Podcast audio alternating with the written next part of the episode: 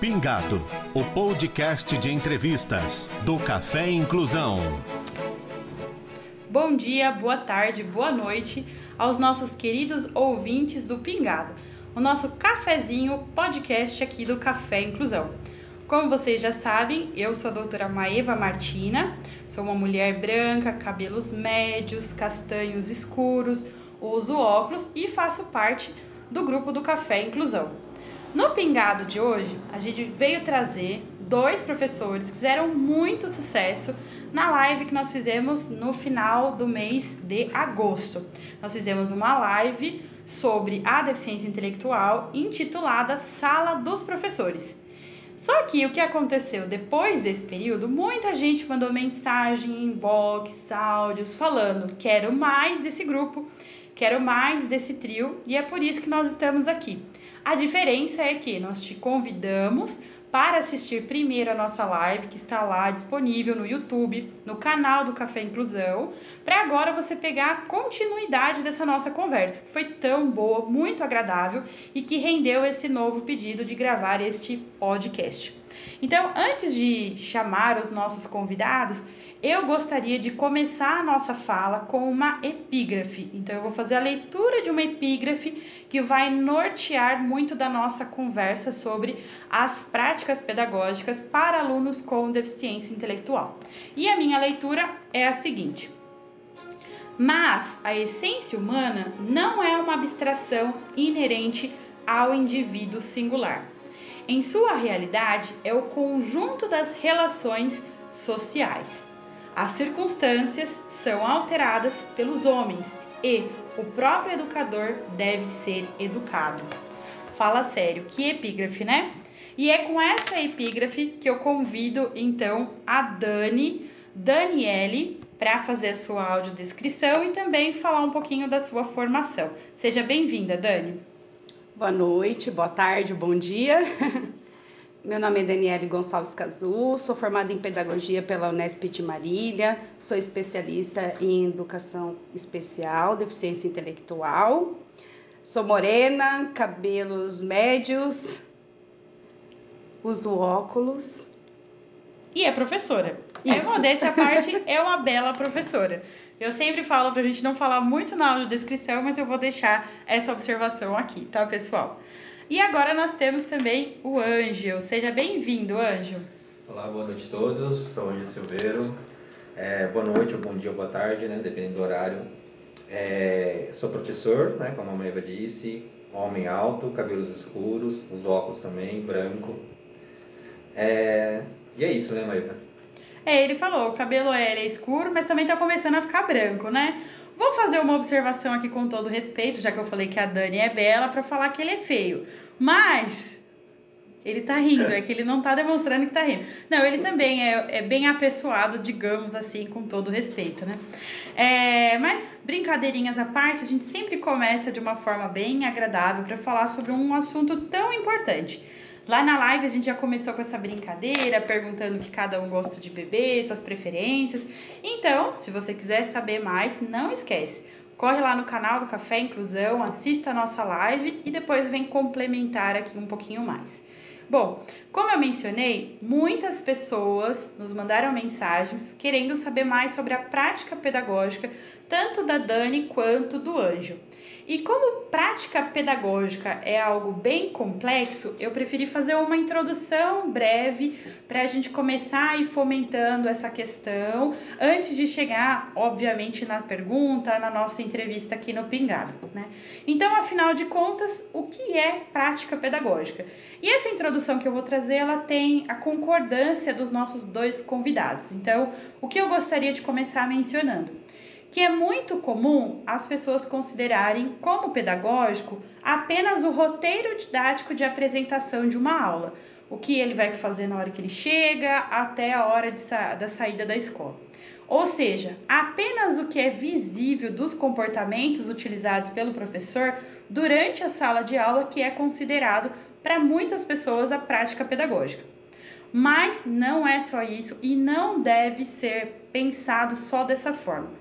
Uma aula ou um encontro educativo, ele se torna uma prática pedagógica quando ele se reorganiza em torno de algo que eu gostaria de chamar de intencionalidade.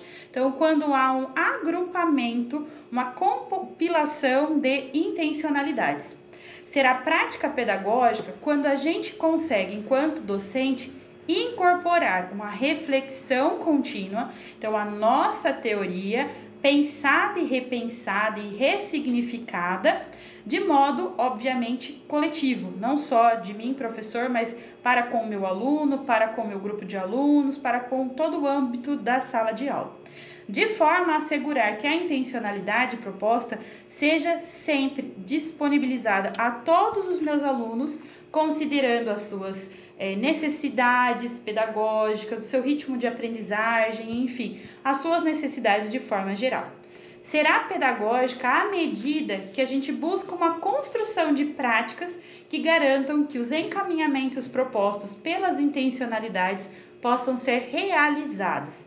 Então, uma prática pedagógica, em seu sentido de praxis educativa, ela se configura sempre como uma ação consciente e participativa. E obviamente que isso não se dá apenas por parte do professor, né? Ele vai emergir de uma forma multidisciplinar que consiga cada vez mais cercear, cercar, melhor dizendo, né, o ato educativo. Então, a prática docente, ela é sempre uma prática pedagógica? Também é comum a gente considerar as duas coisas enquanto sinônimos. Mas, no entanto, a gente fala de prática educativa quando a gente faz referência a todas as práticas que ocorrem para a concretização de processos educacionais. Então, eu quis trazer essa introdução para entender o que nós estamos, enquanto grupo, aqui na nossa sala dos professores, pensando em práticas pedagógicas, para então entender mais na prática ainda o que, que é importante para Dani, para o Ângelo, é, um pouco das práticas deles, alguns exemplos é, em cada âmbito de trabalho. E eu sei que não, é, não sou eu que vocês querem ouvir, então eu já vou chamar logo o Ângelo para falar para vocês o que, que ele considera mais importante quando ele prepara uma aula. O que, que é mais importante para você, Ângelo? É, é como você mesmo disse, né? Acho que você trouxe uma iniciou de uma forma muito importante, muito interessante em relação à intencionalidade, né? E, na, ao, meu, ao meu ver, ela passa muito por, pelo aquilo que a gente já falou né, anteriormente, sobre conhecer o aluno, é, de saber a pessoa com que a gente está é, ali lidando com ela, né, sabendo, porque, assim, de uma certa forma, nossos alunos, eles sabem alguma coisa, isso é muito importante, né, até porque, é, no senso comum, as pessoas acham que o aluno, uma pessoa com deficiência, ela é desprovida de conhecimento, que ela não tem muito conhecimento, que ela não tem muita vivência, ao contrário, eles têm tantas vivências quanto nós. Então a gente precisa saber quem é, esse, quem é essa pessoa, né? quem é esse aluno, qual é o contexto dele, quais são os seus gostos e preferências. E assim a gente pode conseguir identificar né, aquilo que vai realmente é, trazer benefícios para ele em relação ao seu desenvolvimento. Tá? Então, em questão da intencionalidade, como você falou, ela é muito importante. E, ao meu ver, ela, ela perpassa pela questão do conhecer o aluno, que eu acredito que é algo primordial para que o aluno possa desenvolver um bom trabalho. Com certeza. E Dani, para você, o que, é mais importante quando você prepara uma aula? É, Maeva, como você já falou sobre a questão das intencionalidades e o Ângelo também já colocou essa questão de conhecer o outro, né? Então nós estamos pensando aqui numa aula em que eu já tenha passado alguns momentos com esse aluno. Sim. Perdão. Então, para o mais importante para mim, quando assim, eu sento para preparar uma aula, no caso a gente que trabalha em grupos é, relativamente até grandes, né, mais de 10 alunos, é, como eu posso oferecer uma, uma proposta que seja significativa para eles e que valorize o protagonismo deles dentro é, dessa, dessa aula? Porque como eu acredito que o aluno aprende durante, ele constrói, né, essa aprendizagem durante o processo, então de que forma eu posso envolver ele nessa minha aula, né? O grupo ou atendendo cada especificidade de cada aluno, né, desse grupo. Eu acho que o importante é isso, né? Valorizar o potencial deles e que eles participem de maneira ativa nessa aula. Perfeito. Então, nós, nós três é, entendemos que é muito importante a intencionalidade, quando eu preparo uma aula, eu preciso partir do pressuposto de quem é o meu aluno e é, concomitantemente eu preciso valorizar o protagonismo do aluno, que foi o que a Dani trouxe à tona aqui para nós, né? E sobre as práticas pedagógicas, Ângelo, o que, que norteia, na maioria das vezes, as suas práticas? É, a questão do planejamento, eu acho que é uma questão muito importante. Né? A gente tem que ter consciência daquilo que nós pretendemos, que sempre é a questão da evolução do aluno. Né? Então, a gente tem que verificar é, justamente qual é a necessidade desse aluno, até porque não é aquilo que nós queremos que ele evolua, mas é aquilo que ele necessita. Né? Então, em relação à autonomia desse aluno, o que a gente sempre busca, né, o primordial é a autonomia do aluno, que ele evolua, se ele está num ambiente escolar, que ele evolua é, academicamente, que ele possa evoluir também enquanto pessoa, né, enquanto sujeito, em relação à sociedade. Né? Então, esse sujeito, ele realmente, essa pessoa, que ele vai adquirir uma cultura, que ele vai desenvolver, na verdade, aprimorar a sua cultura, porque ele já vem com uma cultura, né, seja da comunidade onde ele vive, né, do contexto onde está familiar, tudo isso é um conhecimento próprio dele.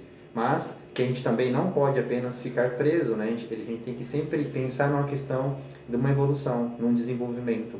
Então, em relação à autonomia desse aluno, é, em sala de aula, se ele, no caso, no contexto escolar, se é numa uma escola especial, em relação aos seus próprios pares ali, que ele possa saber é, respeitar as diferenças entre os seus próprios pares, né? saber também como se comportar né? no ambiente familiar, no ambiente, é, por exemplo, num, num passeio, em alguma coisa, nesse sentido. Então, a gente sempre visar uma questão do, do desenvolvimento desse aluno. Então, o planejamento ela é muito importante, esse conhecimento. Então, eu acredito sim que a questão da organização, né, do saber didático do professor, da intencionalidade, como a gente já falou, né? E assim, acredito que em relação à própria cultura, como disse, é uma questão muito importante, porque às vezes a gente é, desvaloriza em relação àquilo que o aluno sabe. Então, a questão do conhecimento cultural, é, escolar, social, tudo isso é muito importante, tá? Então, assim, todas essas informações, a gente tentar entender, como eu já disse anteriormente, em relação a conhecer o aluno, tudo isso engloba esse, esse saber. O saber do professor existe a questão do saber teórico, né, aquilo que fundamenta a sua prática, mas também existe aquela questão do construir com, com o aluno aquilo que se vai fazer. Né? Então, assim, não é apenas o que o professor sabe, mas aquilo que o aluno sabe também. A questão que a Dani falou também do protagonismo, concordo com ela. Então, é nesse sentido, acho que é muito importante a gente conseguir amarrar todos esses, né, essas, digamos, esses conceitos, essas, de certa forma, até mesmo ideologias do que, que a gente pretende com a educação. Então, não é uma reprodução, mas também uma construção do conhecimento. Então, o aluno ele precisa construir esse saber junto com o professor. E o professor, de uma certa forma, ele vai fazer essa mediação. E eu acredito que, muito mais de que qualquer tecnologia, o professor ele sempre vai ser fundamental para a questão da organização do saber, né? saber fazer e saber construir, e acho que tudo isso faz parte da prática do professor. Fantástico. Então, a partir de um planejamento, a gente tem condição de abarcar tantas coisas como uma abordagem, uma teoria, pesquisa, ciências, tudo isso para tirar o aluno de um processo, de um momento e levar ele de modo evolutivo e processual para ele atingir um outro momento de desenvolvimento, uma outra fase de desenvolvimento dele. E para você, Dani, quais são é, o que norteia as suas práticas pedagógicas? É, o Anjo falou bastante coisa que a gente já discutiu, como a gente trabalha junto, né? Mas eu penso que a, é, toda, toda prática nossa, ela, ela é fundamentada em algo que a gente acredita, né? Então, uma abordagem, né? Então, geralmente, um, é, o ponto de partida nosso é a avaliação. Então, o que norteia a gente é, são os alunos, o potencial deles e o que eles necessitam para ter mais autonomia, para conviver na sociedade, quais são as habilidades que a gente, né? Geralmente é, a gente usa um documento que é um, um, plano de ensino, mas que tem de pano de fundo é, nossas concepções, as nossas intencionalidades, como eu vou fazer isso com aquele aluno para que ele atinja esse avanço, é, a expectativa dele, a necessidade dele. Então, eu acho que é isso, Maeva. Acho que fantástico, assim. E como professora, para mim é muito isso, né? É considerar a teoria que eu escolhi, que eu defini para mim, que vai nortear a minha prática. A partir disso, um processo avaliativo significativo e é, conciso, ético, de modo que eu conheça esse meu aluno e a partir disso um bom planejamento que, que vai colocar então à prova tudo isso que a gente está pensando, tudo isso que a gente está considerando de melhor para esse processo evolutivo para esses alunos. Ainda assim, o que a gente está falando pode parecer muito abstrato, em especial para esse aluno da graduação, os graduandos que acompanham aqui o, o nosso cafezinho favorito.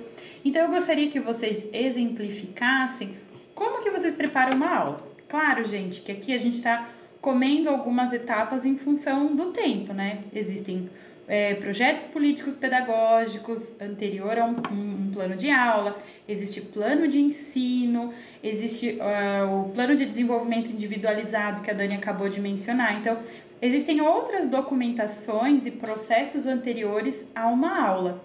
Então, é importante mencionar essas questões para a gente entender que a gente não está fazendo as coisas aleatoriamente, né? Mas que tem todo um processo por trás, é, que tem que estar bem definido é, tem que ser feito, inclusive cada um deles de modo democrático, para que então a gente possa cada vez mais reforçar a importância do protagonismo dessa, desse aluno, criança, adolescente, adulto, enfim, e da família também, além de, obviamente, o papel que a gente está valorizando tanto aqui na nossa sala de professores, que é o professor e todos os gestores escolares. Agora sim, falando de plano de aula, como você, Ângel, prepara uma aula? O que, que você considera? Fala um pouco das etapas desse processo. É, é interessante você fazer essa pergunta, porque eu gostaria de começar pela, puxando um pouco a sua epígrafe, né, em relação a, ao professor se educar. Né, eu acho que isso é um processo muito importante, porque quando eu trouxe, eu falei sobre a avaliação, sobre conhecer o aluno, sempre em relação à ponte, né, do professor se aproximar do aluno, é, não foi o acaso, até porque não era essa concepção inicialmente que eu tinha. Até porque nós, professores, nós gostamos de ter tudo sob nosso controle. Né? Então, a gente gosta de fazer todas as coisas planejadas, já sabendo qual é o objetivo, o que vai trabalhar, né? qual é a meta que você quer alcançar com aquele aluno, até porque a gente é preparado assim. Né? A sociedade nos prepara assim, principalmente a escola nos prepara assim na faculdade. Olha, você tudo tem que ter né, preparado, organizado. Você tem que saber o que você vai trabalhar na sala de aula quando você entra, né? Não pode estar nada jogado, tem que estar organizado, tem que ser algo muito bem meticuloso, né? Então, a gente trabalha, a gente é formado dessa forma. Né? Às vezes, isso vai fugir um pouquinho do controle, mas isso não necessariamente é algo ruim. Até porque, como a gente está falando aqui, às vezes esse conhecimento vai ser construído, às vezes não praticamente quase sempre, né, quase todo o processo nosso é construído como aluno. Uhum. Então, por exemplo, vez eu estava na sala de aula e com um aluno, né, era um atendimento praticamente individual, e eu é, já tinha falado com a mãe desse aluno, já sabia um pouquinho sobre os anseios dela, sobre em relação ao próprio filho, né, aquele que que ela sabia dele, aquilo que era, qual era a, aspiração dele em relação à aprendizagem dele e tal. Conversei um pouco também com ele, em a, a habilidade que ele tinha mais evoluída era a questão da fala, ele conseguia se comunicar muito bem, né? É, uma, porém, ele tinha muita dificuldade para escrever o nome, ele ainda não sabia identificar a primeira letra, não sabia escrever e tal. E ele estava no sétimo ano e ele precisava, é, é, essas informações que eu tinha, né? Ele precisava acompanhar a sala de aula minimamente, né? Então, a, a, preocupação minha inicial era preparar ele de uma, uma maneira melhor possível para que ele pudesse acompanhar, né, de uma forma inclusiva, a sala de aula, né, os companheiros, os amigos ali, tudo. E, e para minha frustração, é, eu tentei trabalhar em relação à escrita em algumas coisas, não para em sentido da alfabetização, tá? mas no sentido de conhecer a primeira letra do nome, até porque o registro é muito importante na sala de aula, principalmente em relação Sim. ao nome. É algo básico que você tem que trabalhar, né? Então eu tentei ali, só que não estava funcionando muito bem, até porque é, ele tinha muitas dificuldades, por exemplo, para diferenciar uma coisa da outra, né? Do, do que, que é igual e diferente, por exemplo, ele não sabia diferenciar uma letra J do, da letra O da letra A, por exemplo, ou em relação às outras letras também. Então o que, que eu fiz? Ele estava tendo uma aula de. estava tendo também aulas de matemática é, relacionada à geometria né, e à, à fração. E eu falei, poxa, então eu vou trabalhar a questão das formas geométricas, porque eu consigo trabalhar a questão da diferenciação, né? De igual, diferente, por formas, por cores, enfim. Né? E isso, de certa forma, ele também estava vendo na sala de aula. Então, acompanhava o currículo dele de sala de aula. É, para minha frustração, também não estava evoluindo muito. Então, conforme eu fui conversando com ele, eu percebi que ele tinha um vocabulário muito bom, ele conversava muito bem, embora nem todas as palavras ele conhecesse profundamente, ele sabia o significado de todas, mas eu fui conversando com ele sobre algumas coisas, se ele gostava, por exemplo, se ele tinha animais domésticos em casa, como cachorro, gato, esse tipo de coisa. Até isso, eu percebi que ele tinha um pouquinho de dificuldade. Então, o que, que acontece? Eu falei, poxa, então, vamos lá. Eu trouxe, é, eu fui para casa meio frustrado em algumas coisas e repensei meu planejamento. Eu repensei as minhas atividades, que forma que eu poderia trabalhar com ele. Então, eu pensei no aluno, né? Eu falei, o que, que ele sabe? Bom, ele sabe falar bem, ele conversa muito bem, e eu lembro que ele gostava de animais. Então, eu falei, poxa, por que eu não trabalho isso com ele? Ele tem esse conhecimento básico, alguma coisa ele sabe, né? Animal, ele tinha referência de um cachorro, por exemplo. E eu, aí eu falei, vou levar outros animais para ele, para ver se ele conhece né, para ver se ele consegue. Aí eu levei a vídeos, né, dos, das, dos animais ele no seu ambiente, no, no seu habitat natural, né, é, animais silvestres, animais domésticos, e fui colocando para ele, fui fazendo algumas perguntas, se ele sabia qual, antes, né, do animal fazer o barulho, tal, tá ali na, no seu ambiente, perguntava para ele se ele sabia o nome. E para minha surpresa, ele para ele tudo era cachorro, né? Então ele falava, ele viu um cavalo e falava que era um cachorro. E eu, assim, eu achava que ele poderia, é, pelo conhecimento que ele tinha, pela questão da linguagem, ele fosse acertar, mas não. Então, a partir de, da, daquilo, né, da questão do conhecimento que ele tinha sobre o cachorro, eu fui falando para ele, não, isso aqui é um cavalo, é assim que a gente chama, a gente vai chamar isso aqui de cavalo, e fui colocando as, algumas características, olha, né, fui comparando, eles são maiores, né, eles têm, é, a, a sonoridade dele, como, como eles falam, é diferente do outro, então fui colocando isso para ele. E aí eu fui dando a ideia a questão da, da visita no zoológico, futuramente se, ele, se o pai ou a mãe poderia levá-los, né? E aí eu fui falando com ele, construindo com ele, no caso, um vocabulário, um conceito. Né? E isso foi fazendo muito mais sentido para ele do que eu trabalhar, até porque ele também estava tendo aulas de biologia, sobre animais, sobre esse tipo de coisa. Começou a fazer muito mais sentido para ele do que eu trabalhar as formas geométricas. Né? Então, é, o que, que eu estou falando em relação a isso? A prática a nossa prática é construída né, com o aluno e o saber didático também ele é. Então, assim, às vezes a gente leva tudo pronto e a gente tem medo de fugir daquele planejamento. Até porque a gente também tem medo do que, né, tudo aquilo que nos foge ao controle, nós temos medo. E a gente não precisa ter medo, porque o nosso saber, ele é construído também. Né? O saber fazer com o aluno, isso ele tem que ser muito presente principalmente quando a gente trata de pessoas com deficiência, né? Então esse aluno ele precisa que o professor adeque a atividade dele às suas necessidades. Né? Então a adequação na parte do professor inicialmente. Então assim falando sobre isso sobre a prática, eu acho assim é, o professor ele tem que estar muito atento em relação ao seu aluno, quais são as necessidades dele, né? E o professor não pode ter medo de mudar. É, claro, tem, tem que ser planejado, tem que ser com muita intencionalidade, como a gente já colocou. Né? Até porque a questão do trabalhar com animal, a questão de classificação, ela tinha a ver com aquela que eu tinha iniciado. A minha intenção é justamente essa, de perceber as diferenças, as características, né? Só levei por um outro tema, mas ela estava dentro da, da, da, das minhas, dos meus objetivos, do meu planejamento, né? Então, assim, o professor, claro, ele não vai fugir de um tema totalmente né, diferente, um assunto totalmente diferente mas ele, o professor ele tem condições de trabalhar naquele mesmo contexto, né, olhando para aquilo que o aluno sabe, olhando para aquilo que ele sabe que o aluno é condição de, tem condições de fazer. E eu sabia que minimamente ele teria condições. E foi indo, né? Então, assim, claro, o professor, eh, o professor tem condições de trabalhar de uma forma mais profunda e evoluir nesse tema. Então, é, é apenas um exemplo que eu queria trazer. Né? Não sei se, de repente, isso vai fazer sentido para todos, Acredito que sim, até porque para o meu aluno isso fez muito sentido, que eu acho que é o que mais importa. Então, assim, às vezes o professor ele vai ser questionado em relação a por que, que ele está trabalhando aquilo. Se ele souber é, explicar, né, falar, olha, isso tem a ver com a necessidade do meu aluno, disso, disso, isso, eu acho que o professor ele já atingiu o seu objetivo principal, que é, é facilitar, no caso, né, a aprendizagem do aluno, fazer com que ele saia aquilo que a gente falou, né, do estágio né, inicial para um estágio mais evoluído. E eu percebi que o aluno ele estava totalmente interagindo né, sobre aquele assunto. E isso para mim foi, é, a, digamos assim, é, mostrou para mim que eu estava no caminho certo, né? Ver que o aluno ele estava interagindo, né? Contribuindo também com o conhecimento dele. Então isso para mim é, é uma das experiências mais interessantes assim que eu tenho, assim, uma delas, né? Contribuir. Sim.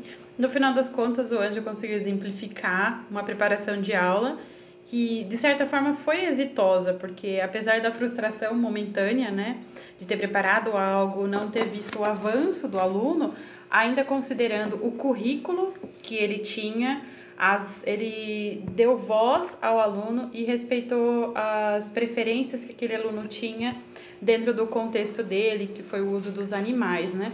E quantos conteúdos e habilidades a gente não pôde perceber desde classificação, categorização, nomes, a forma de aproveitar a expressão do aluno que era mais comunicativa de modo oral. Então, quantas estratégias não puderam ser utilizadas no planejamento de não apenas uma aula, mas de uma sequência de aulas que valorizou o aluno nesse contexto, né? E Anja, só para refrescar a memória, foi um contexto de atendimento educacional especializado, né? Sim. Isso, acho que é interessante perceber isso. É, e, e eu gosto de chamar a prática de exitosa quando a gente pode utilizar ela em diversos contextos.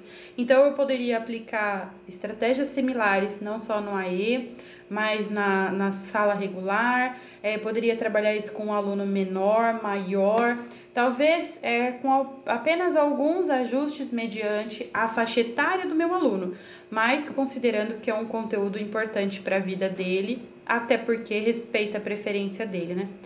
E você, Dani, exemplifica para nós como você prepara uma aula. Se você quiser também, fique à vontade para trazer algum caso, compartilhar com o pessoal.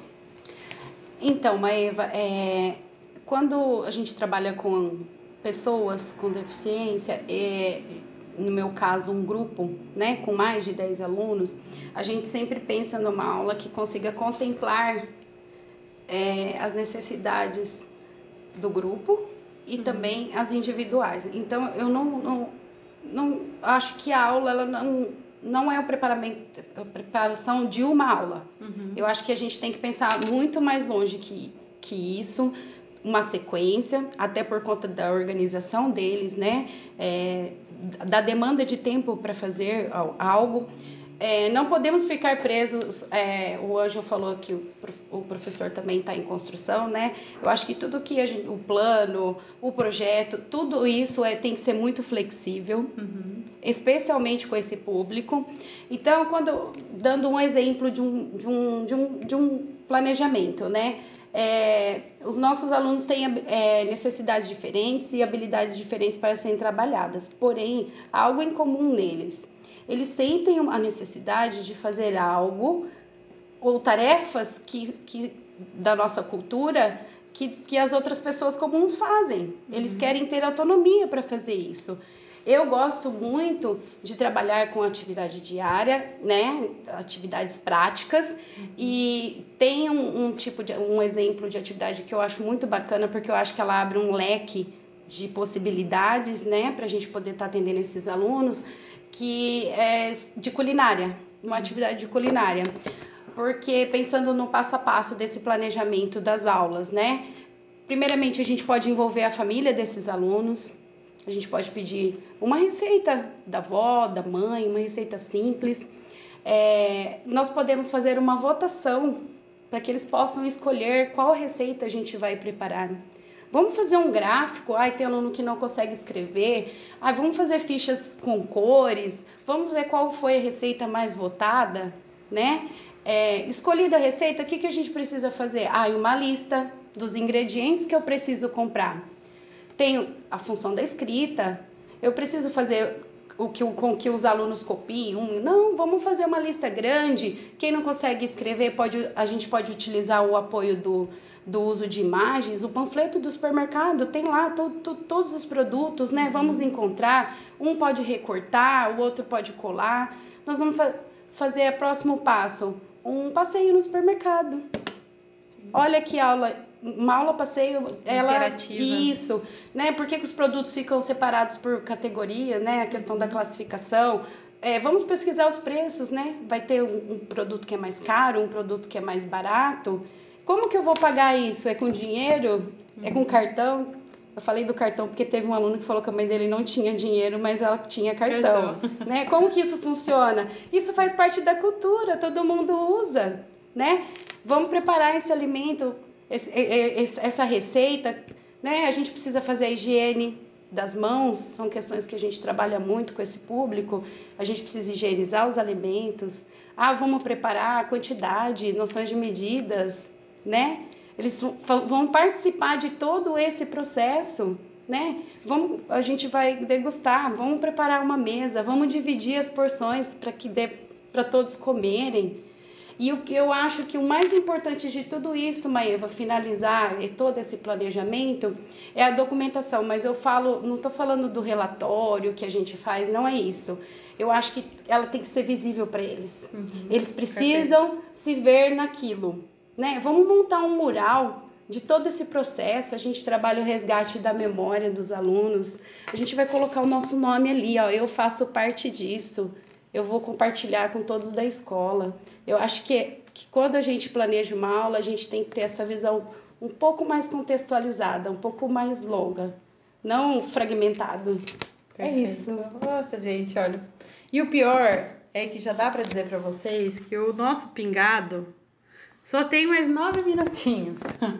E passa tão rápido que a gente só tá vendo algumas poucas experiências, mas acho que cada um aqui tem mais de 10 anos. Acho que nós aqui já temos uma soma de mais de 30 anos né, de dedicação à educação especial, na perspectiva da educação inclusiva. Então, é, são, são relatos diários, né? Então, hoje nós todos passamos pela sala de aula.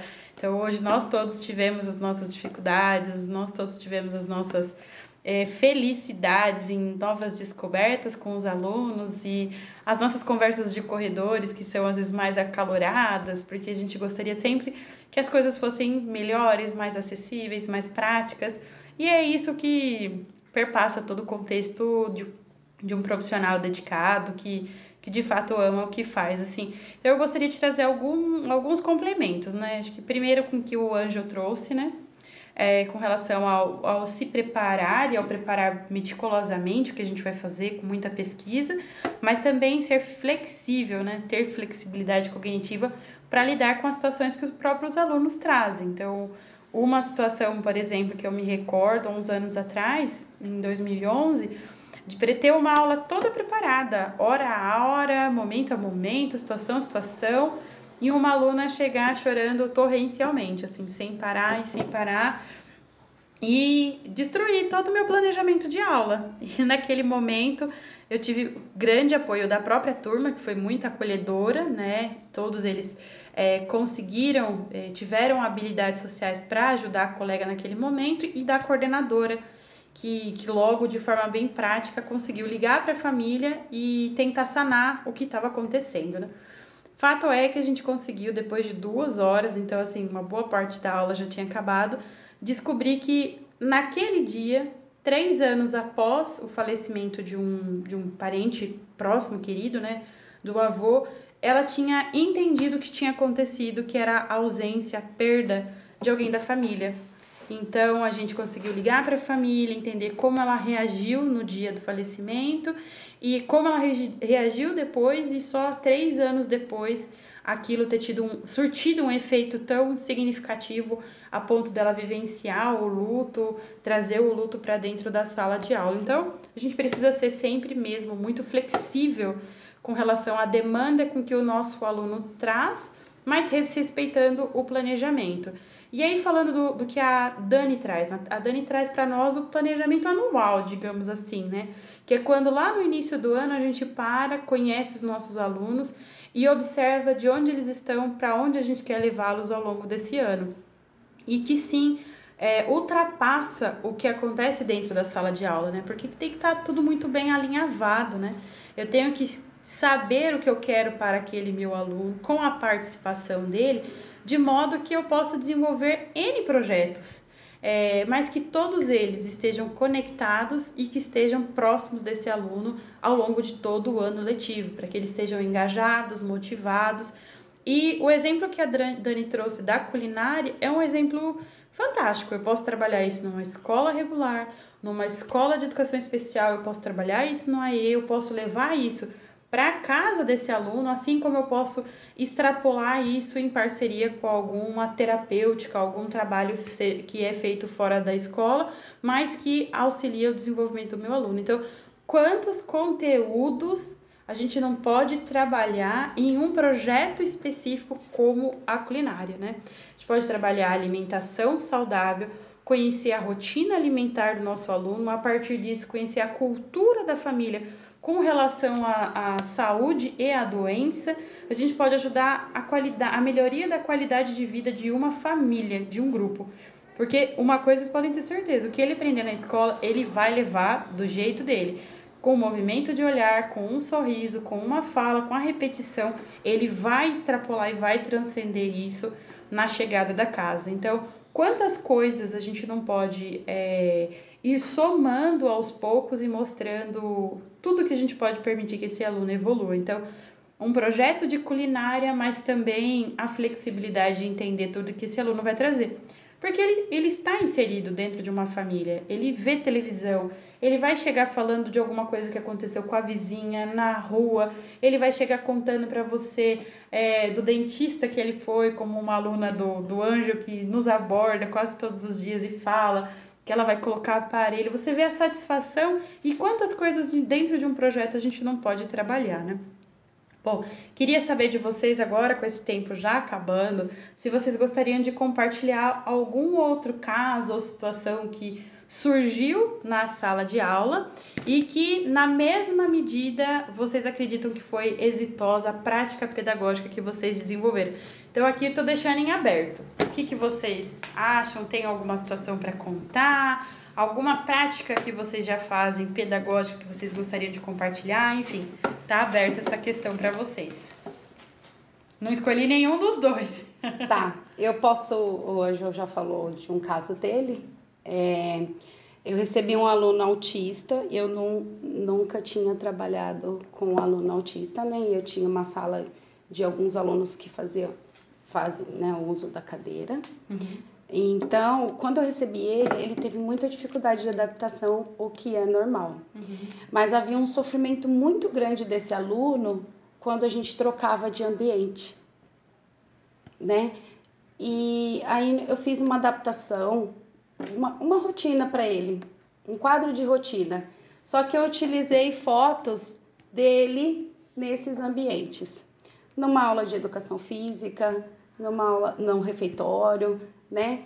E eu, eu acho, de, demandou um pouco de tempo, mas eu acho que isso trouxe segurança para esse aluno, né? Eu antecipar todos os dias como seria a rotina dele na escola, né? Qual ambiente que a gente, uma aula, uma aula diferente que, né, trouxe mais tranquilidade para ele, né? Um, um, recurso tão simples, né? Porque a gente tem o hábito de trabalhar a rotina na sala, mas eu utilizando não uma comunicação alternativa, mas o registro dele mesmo nos ambientes.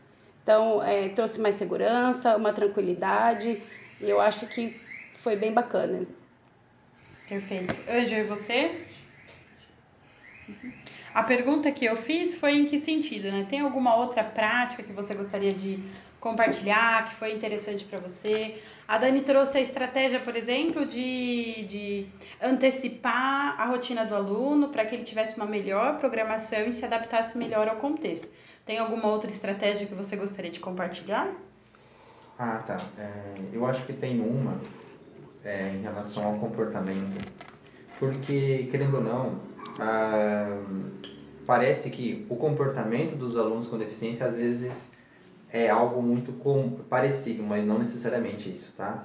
É, tanto que quando a maioria das pessoas tratam sobre em relação à pessoa com deficiência, elas falam, elas veem como um comportamento inadequado em muitas situações. E eu tive um, uma experiência de um, um, aluno que tinha um comportamento é, até agressivo.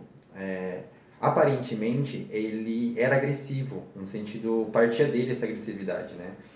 E até então é, ele era agressivo com praticamente todo mundo, né? É, tanto com o professor, da sala de aula, comigo também, ele chegou de uma forma é, agressiva, não fisicamente, mas com palavras. Ele chegava sempre querendo me testar. E às vezes a gente acha que esse aluno, é, por eles terem uma, uma deficiência, eles não entendem o que eles estão fazendo. Ao contrário, eles entendem boa parte daquilo que eles estão fazendo.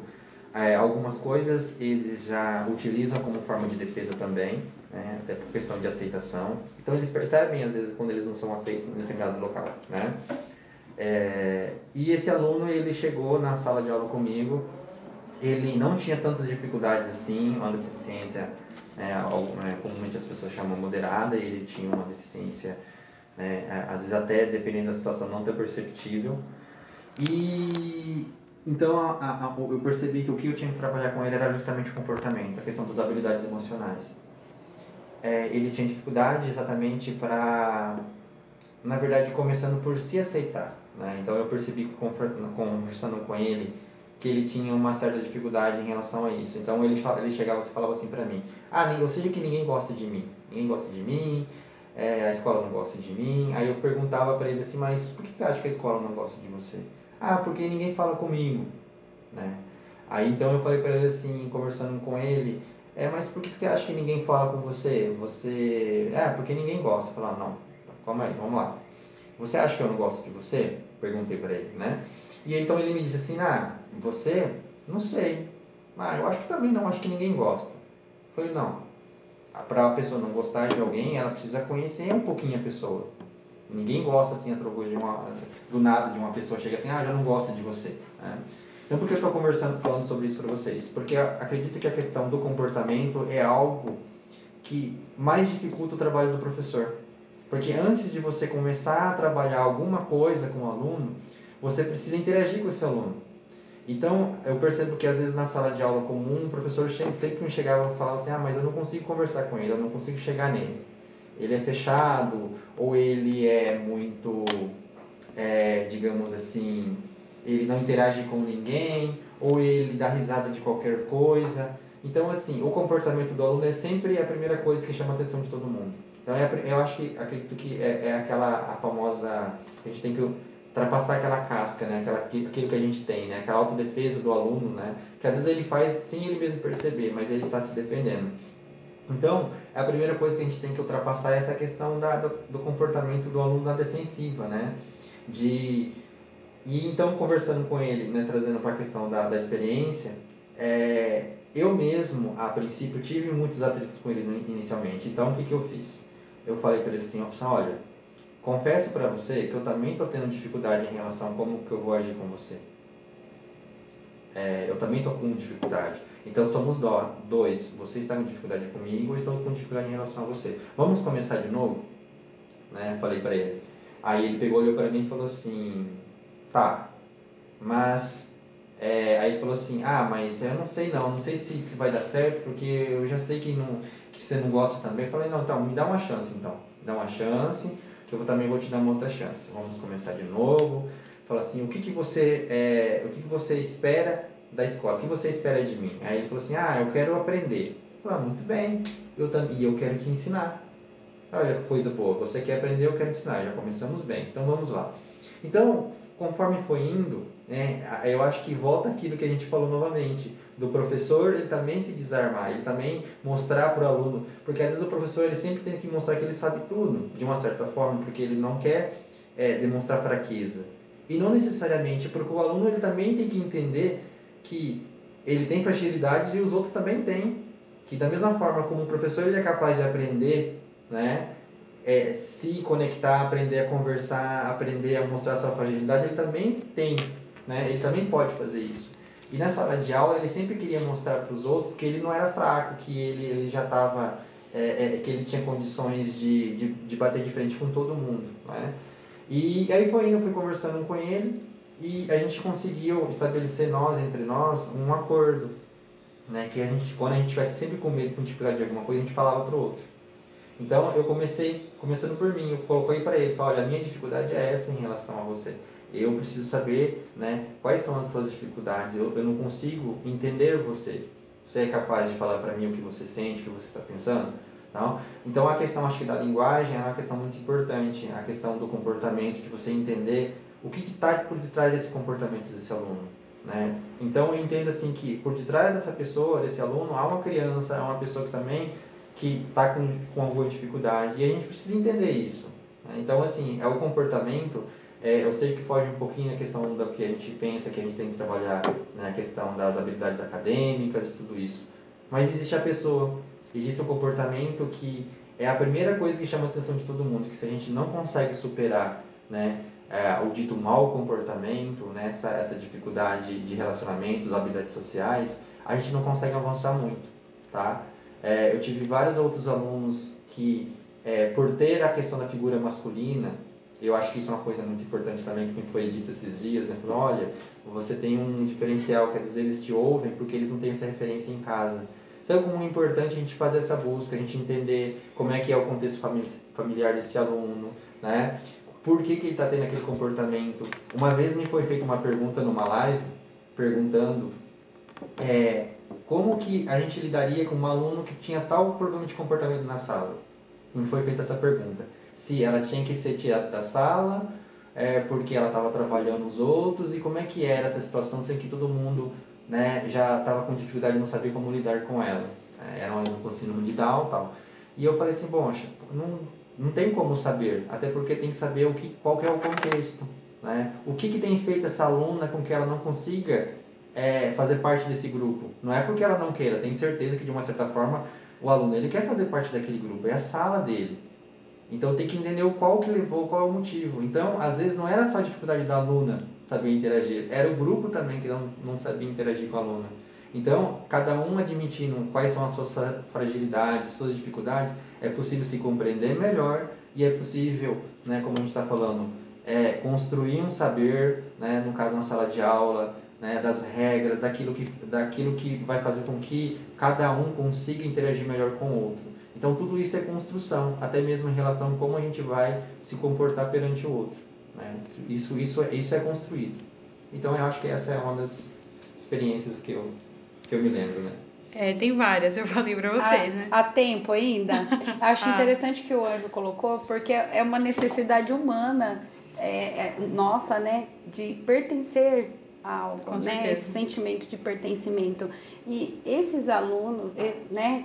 Geralmente eles vêm já do histórico de muito fracasso, né? Já foi trabalhado tantas coisas com eles, da mesma forma que com os outros alunos que eles não conseguiram avançar e que eles já vêm com esse sentimento de não pertencimento, isso. E o que causa esse comportamento, né? Porque é, é questão de autoestima, é questão de, é, é, como o Anjo disse, né? É a própria defesa dele, né?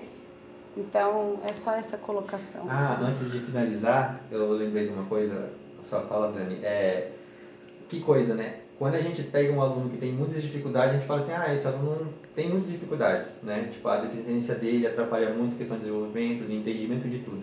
Mas e quando a gente pega um aluno que está no meio termo? Digamos assim, meio termo é a forma de falar, né? Ele tem uma certa dificuldade sim, é que tem a questão da deficiência que atrapalha em relação ao desenvolvimento dele, mas ele tem um mínimo de compreensão para saber o que está acontecendo à sua volta.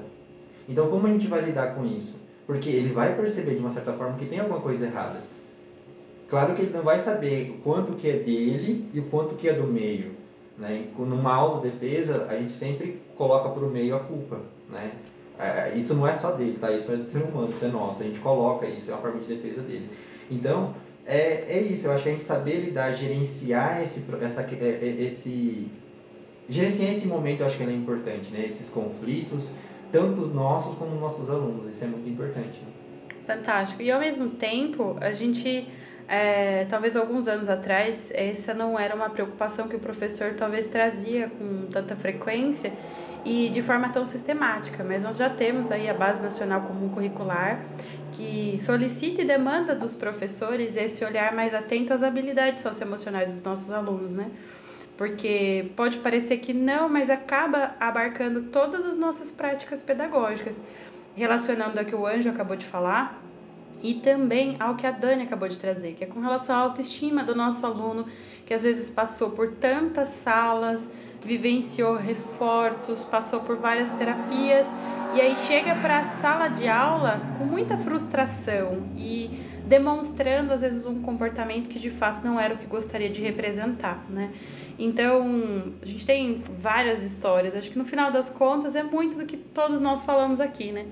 Conhecer o nosso aluno, se aproximar dele cada vez mais para não só envolvê-lo, mas entendê-lo, né? Então esse processo de compreensão, ele vai facilitar e vai permear muito a sua mediação. A gente pode falar aqui coisas práticas, tenha o seu quadro com horas e as atividades descritas, se organize de modo que você consiga contemplar sistematicamente aonde você quer levar esse aluno, qual o caminho que ele vai fazer. Então, eu acho que de forma prática, se mantenha é, estudante, se mantenha próximo desse aluno, é, observe com muita delicadeza aquilo que está além dos olhos, mas também aquilo que é óbvio, né? E aí eu trago a fala de um, um momento de um dos meus alunos, antes de falar das nossas referências, algumas que a gente quer compartilhar. Eu tive um aluno com autismo, ele tinha uma, algumas outras condições associadas, e várias vezes, quando é entregue para ele lápis de cor e papel, ele fazia um grande borrão azul e no meio, ao centro, era sempre com o lápis de cor marrom, uma bolinha.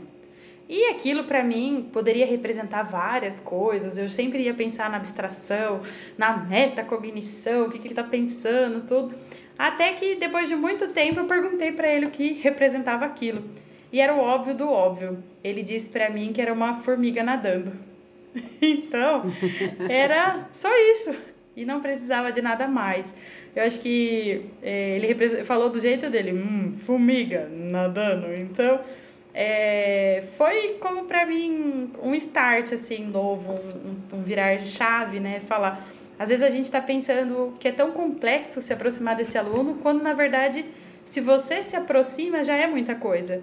Se você se abre à descoberta, que é muito do que a gente trouxe na live, até pela fala e pelo texto da, da Dani, a gente vai conseguir entender. É uma pessoa que tem necessidades, que tem sentimentos, emoções, que tem uma vivência, que quer se tornar alguém, e é você quem vai ser o caminho, o meio, o mediador. É, alguém que nos bastidores o, o Angel trouxe, eu vou resgatar aqui, né? O maestro dessa orquestra, né? Que vai reger o ritmo, o jeito, o atendimento, o entendimento desse aluno com relação à aprendizagem dele. Né? É, agora sim, finalizando, que a gente já estourou os nossos 40 minutos. Não sei se você está aí ainda, ouvinte. Se estiver, depois passa lá no Instagram do Café, fala o que você achou do nosso pingado de hoje. Então, eu queria trazer algumas reflexões, alguns estudos para compartilhar. Eu trouxe dois, a Dani também trouxe um. E o Anjo também trouxe um de uma professora que ele é apaixonado, que é a professora Ana Augusta Sampaio de Oliveira, e ele vai compartilhar. O primeiro, ele é mais é, genérico e, e, ele se aplica... Genérico talvez não é a palavra certa, mas é um, é um livro geral que se aplica para todos os professores, independente se possuem alunos com deficiência ou não. E a Dani vai compartilhar o que ela gostaria que vocês lessem, o que ela recomenda. Qual é o texto, Dani? É um livro do José Carlos Libani, eu, eu acredito que quem é da área deve, deve conhecer. E quem não é da área também tem que ler o Libani, Tem que ler, tá? porque é o, é o livro didática, né? E ele, nesse livro, ele classifica, porque hoje a gente falou muito sobre práticas, né, pedagógicas, ele classifica os métodos de ensino e contemplando os aspectos internos e externos. Eu, eu, acho, eu acho que é fantástico a abordagem do livro. Sim, acho que, é, mais uma vez, não é só para pessoas da educação, a gente escuta muito sobre o Libani, o Saviani também, enfim, toda essa escola da educação que, que é atemporal. Então, essa dica é fantástica. Trago duas dicas aqui. É, quando a Dani mencionou o fracasso escolar, me veio logo a Maria Aparecida Moisés e a Cecília Colares, lá da Unicamp. Elas têm um texto, assim, que é obrigatório, assim, para todos todos, todos que trabalham com a deficiência, que é o, o texto Inteligência Abstraída, Crianças Silenciadas, as avaliações da inteligência. Então, para a gente repensar muito essa questão de como a gente avalia esse aluno, como que a gente rotula esse aluno e como a gente cada vez mais é, tende a fracassar nós mesmos por levarmos nele nesse processo, né?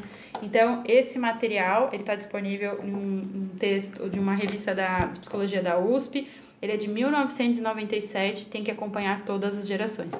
E minha última indicação se refere mais às práticas pedagógicas, que é um inventário para a sala de aula inclusiva.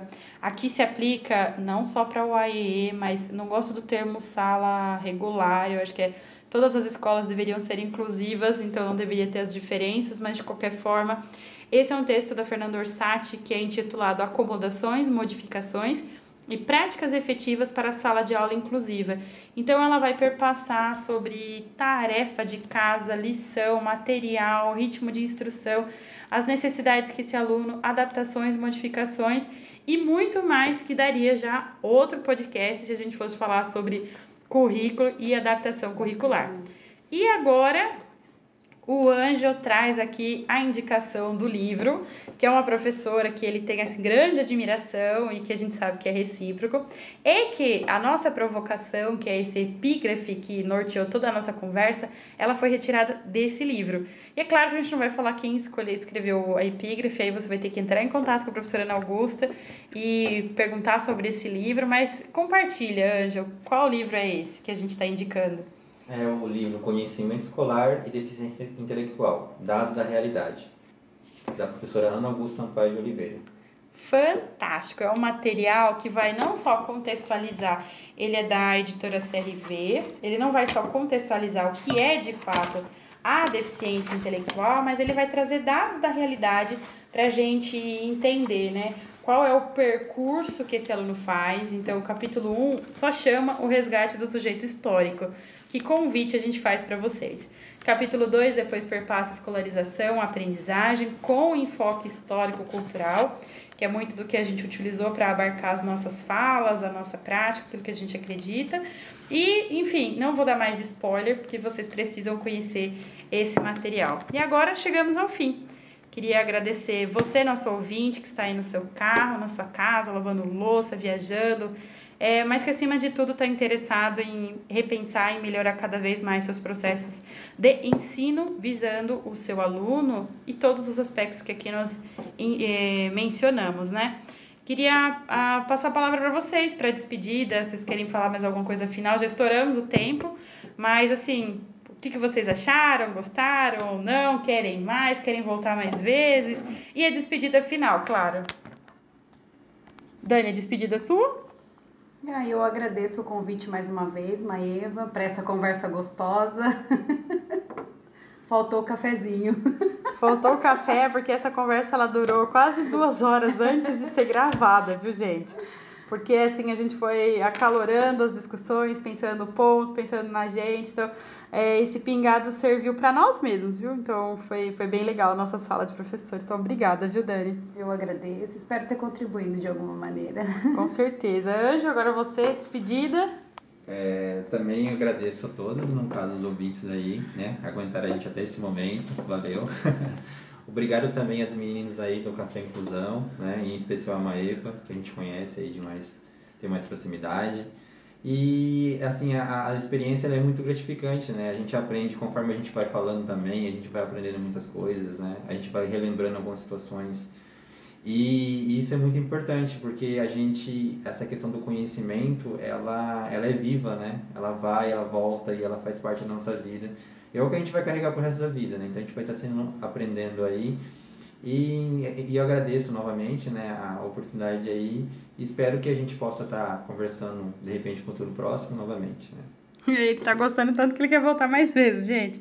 Mas é isso, queria é, deixar um grande beijo pra Aninha, pra Carol, pra Elis, que daqui a pouco nasce, vem aqui fazer parte desse universo que a gente está tentando construir, esse mundo cada vez mais inclusivo.